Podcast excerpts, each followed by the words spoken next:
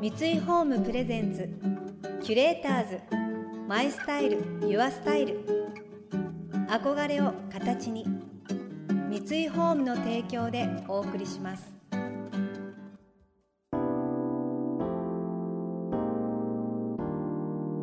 溢れる情報の中で確かな審美眼を持つキュレーターたちがランデブー今日のキュレーターズは浜島直子です。森さん中大島みゆきです。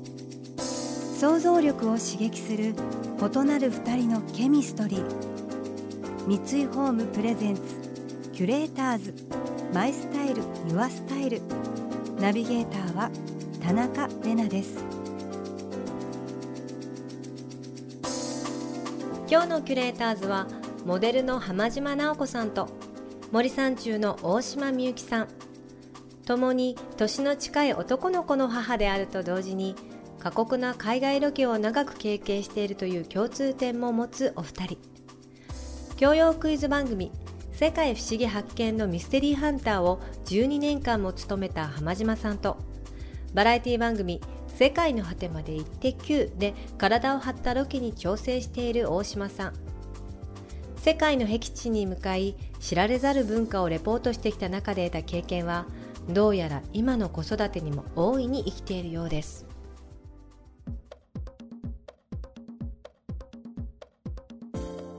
私ね、はい。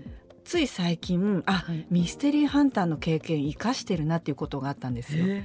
あのね砂漠でうん。キャンプをするときに、あのテントに寝るんですけど、うん。靴はねあの外に置く場合まあ中に入れる場合もあるんですけど外に置く場合、朝起きて靴を履くときにサソリが入ってないかチェックするんですね。あれ日本でそれ必要かな？それではい。あの必ずサソリ入ってないか靴の中チェックしてから入れてくださいって言われて、でついこの前息子と公園に行って割と自然豊かなところに行って、はい。お砂場でわーっと遊んでいた時になんか割と虫もたくさんいたんですね。うんうん。その時にちょっとね靴の中お友達が靴を履いた時にカメムシだったかな？何かが入ってたんですよ。うんそれであっとその時のミステリーハンターの経験を思い出してあっていい？って必ず靴を履く時はチェックしなさいって。うん。サソリとかカメムシが入ってるかもしれないからってチェックしなさいってはい。言って履かせた時に、あどんな経験も無駄じゃないなって思いました。確かに。うんうん。いいですね。そう、うん確かにあのーやっぱりそういうところに行くと虫とか結構そう大丈夫になったりしますもんねそうなんですよ。私も息子がはい。あのスパイダーマンが今好きで、うん好きなんですけどもはい。家とかにも雲が出たりした時にはい昔「イッテ Q!」で雲の糸を使って、はいなんかブランコを作ろうみたいなのがあってはい。雲の糸をずっと集めてた雲の糸？雲の糸をずっと雲を取って、うん雲の糸を出すっていうので、はいずっと雲の糸取ってたんですよ。で最初は雲怖かったんですけど、でっかい雲も何とも思わなくなって、まあ、結果タランチュラをまず食べるところまで行ったんですけど そしたら何とも思わなくなっちゃって食べるとこまで食べるとこまで行きました、はいあの丸いお尻のとこを食べまカニ味したね。噌の味のとこですね。あそうですそうですそうですうんうんありがとうございます。うんそうカニ味噌の味です。うんうん。美味しいんですけど。美味しい。なのであのあ雲が出たって言ってみんな子供たちは騒ぐんですけど、はい。あの全然私は全然取れるので「おいで」って言ってそしたら「ママママスパイダーマンになっちゃうよ」なんて言われてうんうん。「なる?」ってみんなもなるかっつって あれは行きましたねやっいけました？ぱりはい過去の経験がいや本当無駄なものは無ない駄なもの何もないですね。本当ですねおかげでちょっと息子さんも誇らしいでしょうしね。雲捕まえられるっつってうんね、俺の母ちゃん雲いけるぜって。食べたって言ったらちょっとびっくりしてましたけどね。は本当ですいね。ね。いや面白い。キュレーターズ。マイスタイル。ユアスタイル。田中れながナビゲートしています。東京 FM キュレーターズ。今日のキュレーターズはモデルの浜島直子さんと森三中の大島みゆきさん。共に男の子のママとして日々奮闘しているお二人。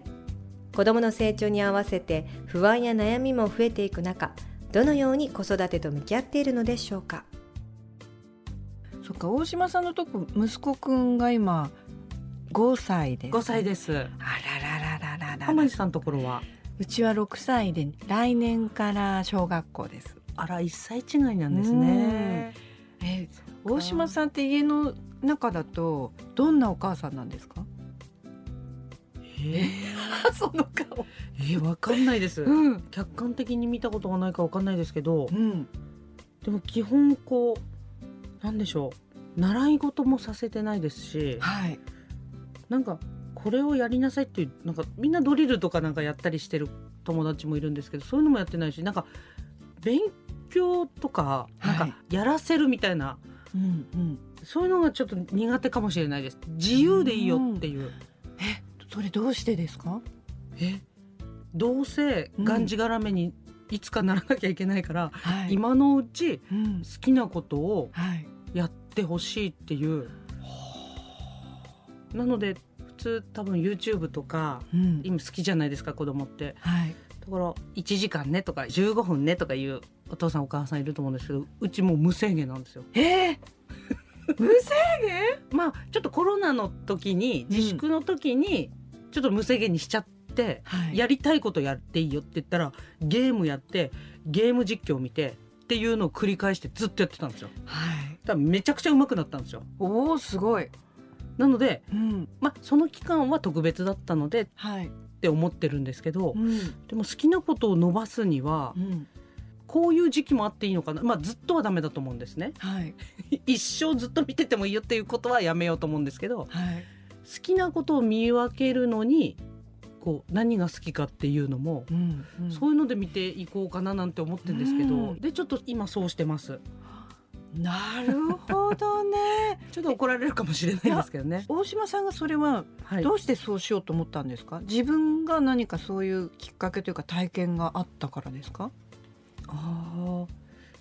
ちょっとやっぱり勉強がちょっと苦手でして、ああなるほど、はい、好きなことは覚えられるのに、うん。なんで勉強だと計算式とか全然覚えられないんだろうって思うんですけどはい。だったら好きなものを伸ばしてうんあげたいなっていう気持ちになりました。なるほどね。はい、あのようこそ先輩私見たんですね、大島さんの回。はい、だいぶ前ですよね。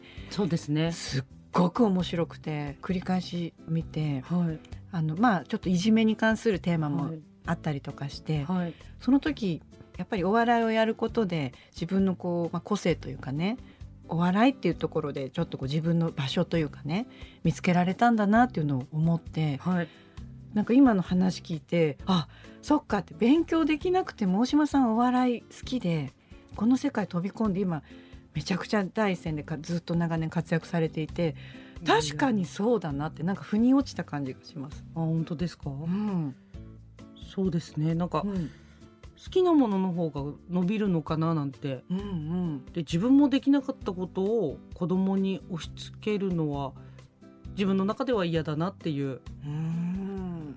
でどちらかというと旦那はやっぱり勉強した方がいいみたいな、はい。大学にも行ってたのでそういう考え方だったんですけどはい。私が遊んだ方がいいんじゃないかな子供はっていううんのでそっかみたいな感じにはなってるんですけどうん。そして息子もそういう方向というかはい。勉強苦手だな俺って言い出しちゃって。もう言い出してんですよ。早い。したこともないのに。5歳の時点で。5歳のうちにはい、うん。なのでだったら好きなこと？と思うんですけど、確かに。でもなんとなくはいまあ何でもかんでもコロナのせいにするのい嫌なんですけど、はい、なんとなくこう時代が変わりつつあるじゃないですか。う。ん。それでみんなで右へ習えの学習よりも、うん。本当にその子の短所がいつか長所に変わるかもしれないから、その子の個性を伸ばした方がいいっていう考え方もうん。今定着しつつあったりして、うん。でコロナのまあ影響もあってより他人軸より自分軸っていう考え方が今うんたくさん出てるかなっていう印象があるんですけれども、うん自分が何が好きで何やりたいかうんだから私も今6歳の息子に、私はうちはスイミングと本人の希望でバレエやらせてるんですね。これ不純な動機で好きな女の子がやってるからっていう理由なんですけど。いいじゃないですか。でも動機ってそういうことですよね。そうそうそうきっかけってね。小さい時のね。そうそうそうそう。うん、でももう私は彼が辞めたいって言ったらいつでもいいよって言おう言えるお母さんでいたいなとは思ってて、うん、やりたいって言ったらあじゃあいいよって言えるようにいろいろな体力体力、お金の意味での体力とか、自分の体力とかもつけておきたいなっていうのも考えてますね。うん、いろいろきっとね、うん、三者三様ですよねきっと。ご家族によって、そうなんですよ。キュレーターズ。マイスタイル。ユアスタイル。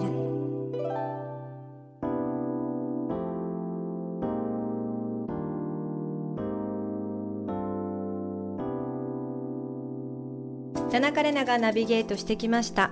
三井ホーム presents。キュレーターズ。 My Style。Your Style。今日のキュレーターズはモデルの浜島直子さんと森三中の大島美幸さんとのお話をお届けしました。やっぱりお二人ともいろんなところに旅されて過酷なことをご経験されてるからなのかとっても心が大きいというか広い心で子どもの成長を受け止められてるなって印象がありました。こう自由にのびのび何か周りに沿ってだったりこの時代だからとかそういうことじゃなくて本当に息子さんご本人を見ていいところをどんどんどんどん伸ばしていくっていうそういうのをすごい感じましたね。言葉にするともしかしたら簡単かもしれないですけど実際だとやっぱり難しいことだと思うんですよね伸び伸びさせるとか自由にっていうのもしっかりと何かこう確信っていうかこの子はここまで大丈夫とかこれは安全だとかこういうことだったら間違いないだろうとかいう自分の経験とか確信がないと自由になかなかさせられないかもしれないじゃないですか。なんかこの世の中怖くて。だからやっぱりそこはお母さんお二人の肝っ玉母ちゃんのやり方っていう感じがして憧れますね。うん。なんか頑張らなきゃ私もって思いました。来週も引き続き浜島さんと大島さんを迎えして雑誌やテレビではなかなか知ることができないモデルとお笑い芸人のリアルな日常についてお聞きしていきます。この番組では感想やメッセージもお待ちしています。送ってくださった方には月替わりでプレゼントをご用意しています。今月はスワティーマーブルレーベルのソルトスクラブトリートメントです。ボディスクラブにもバスソルトにもなる 2way タイプ。お肌をマッサージすればツルツルに。そのまま洗い流さず入浴も可能。粒子が細かい分痛みを感じづらく香りはまるでまとうように持続します。またインテリアライフスタイルなどあなたの暮らしをより上質にする情報は web マガジンストーリーズのエアリーライフに掲載しています。今月のリコメンドトピックはアロマバスのすすめです。詳しくは番組のホームページをご覧ください。それでは素敵な週末をお過ごしください。田中れなでした。